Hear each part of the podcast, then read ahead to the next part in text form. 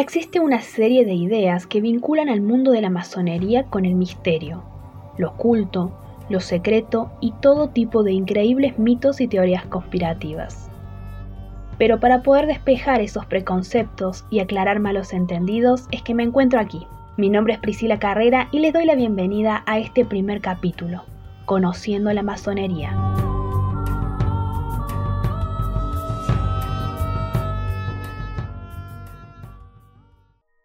Antes que nada me gusta hablar un poco de la historia, y la verdad es que hay varias versiones de cómo fueron sus orígenes pero la más aceptada y resumida cuenta que los masones aparecen en el mundo a fines del siglo XVII y comienzos del siglo XVIII, y se inspiran en los gremios de constructores del medioevo y utilizan mucha simbología asociada a la labor de la cantería, la arquitectura y la albañilería. De hecho, la palabra masón significa albañil en inglés, e incluso se uniforman con delantales o mandiles que los canteros usaban para protegerse durante los cortes de piedras. Ok, me imagino que ahora te estarás preguntando quiénes son.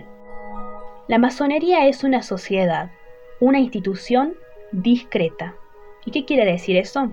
Que no es secreta en sentido estricto, sino que cada miembro es libre de decir si pertenece o no a ella. Pero no están autorizados a delatar a otros, o sea, no pueden decir si otros también son masones. Y también porque hay parte de sus rutinas y ritos que quedan reservadas solo para los miembros exclusivos.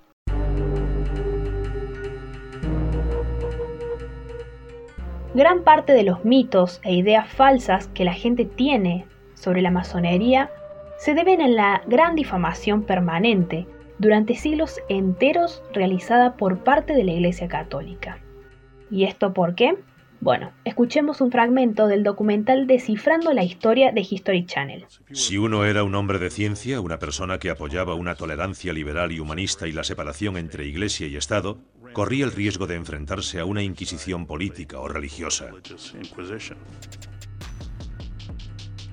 En 1738 el Papa Clemente XII publicó la primera de las muchas bulas que con el paso de los siglos se publicarían contra los masones.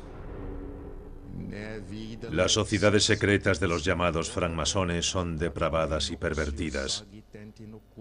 Suponen un enorme peligro para las almas de los creyentes. Por ello ordenamos del modo más estricto que ningún católico ose formar parte, propagar o apoyar a estos francmasones bajo pena de excomunión.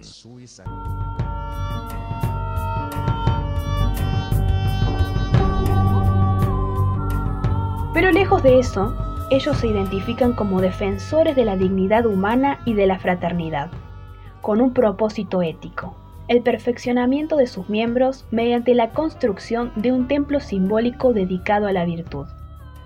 Es importante saber que la masonería no impone una bajada de línea, doctrina ni dogma, sino que es adogmática. Pero sí que existen algunos requisitos para poder iniciarse en esto de la masonería. Más precisamente, ser libre y ser una persona de buenas costumbres. ¿Qué implica ser libre, no? Ser libre implica no solo tener libertad de pensamiento, sino además ser incapaz de caer en algún fanatismo o dogmatismo. Y en consecuencia tener la mente abierta para absorber conocimientos e incluso cambiar pensamientos a los que uno pudiera estar aferrado. También implica tener libertad económica, debido a que la masonería considera que aquel que no puede mantenerse no goza del espacio suficiente para absorber conocimientos. ¿Y cómo se organizan? Bueno, se reúnen en logias, que es como se denomina tanto al grupo de masones como al edificio donde se reúnen. Cada logia tiene un templo que es donde se encuentran cada cierto periodo de tiempo. El nombre que le dan a estas reuniones es tenida. Originalmente las logias eran solo de hombres, pero con el tiempo las mujeres hicieron algo similar logias exclusivas para mujeres, pero actualmente ya las hay mixtas. Con respecto a la admisión, los integrantes o hermanos nuevos llegan por invitación expresa y se sigue un estricto proceso de selección que varía de acuerdo a la logia, pero que normalmente incluye múltiples entrevistas y una votación de los miembros para su aceptación.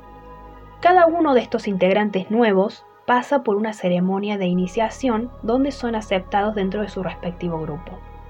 A los que no son parte de la masonería se les dice profanos, o sea, los que están fuera del templo. En forma interna se dividen en grados, como en el colegio. Entonces la persona que recién entra llega al primer grado y va subiendo según los otros juzguen que cumple con las capacidades para pasar al grado siguiente. Existen 33 grados, y los más importantes son aprendiz, compañero y el de mayor poder es el maestro. A continuación les comparto la lectura del juramento que se debe realizar.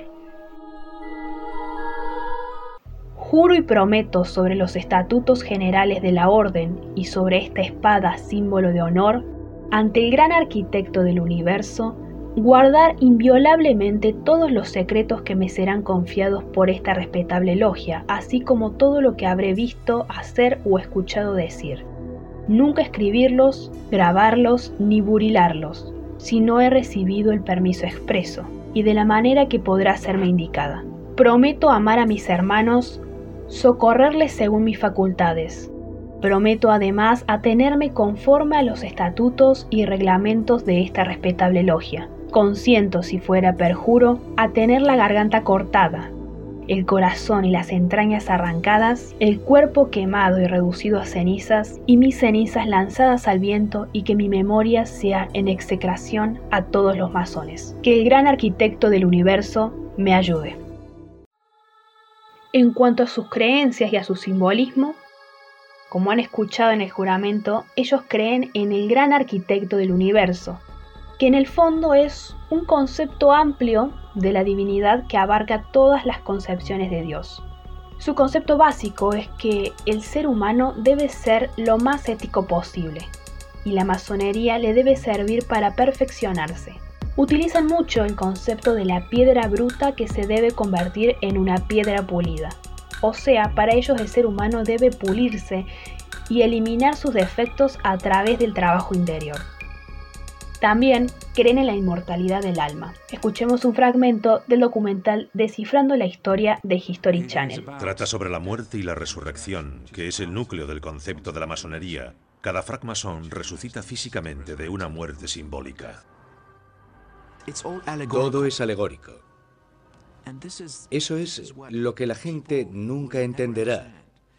Se trata de un secreto individual. No es un secreto de la hermandad o de la francmasonería. Es un secreto individual que está oculto en el interior de todos y cada uno de los francmasones.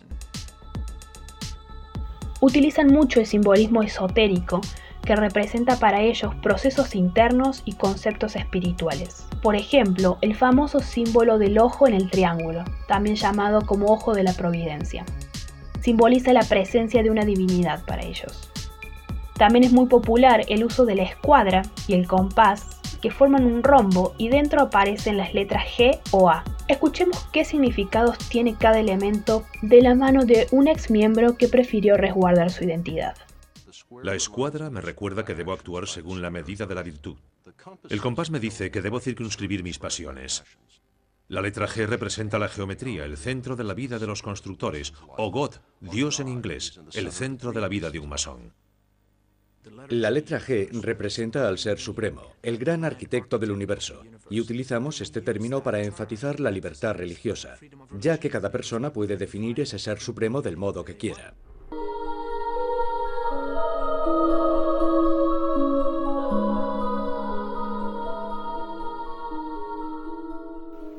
La verdad es que a lo largo de la historia su influencia ha ido en aumento, extendiéndose a la mayoría de los países del mundo.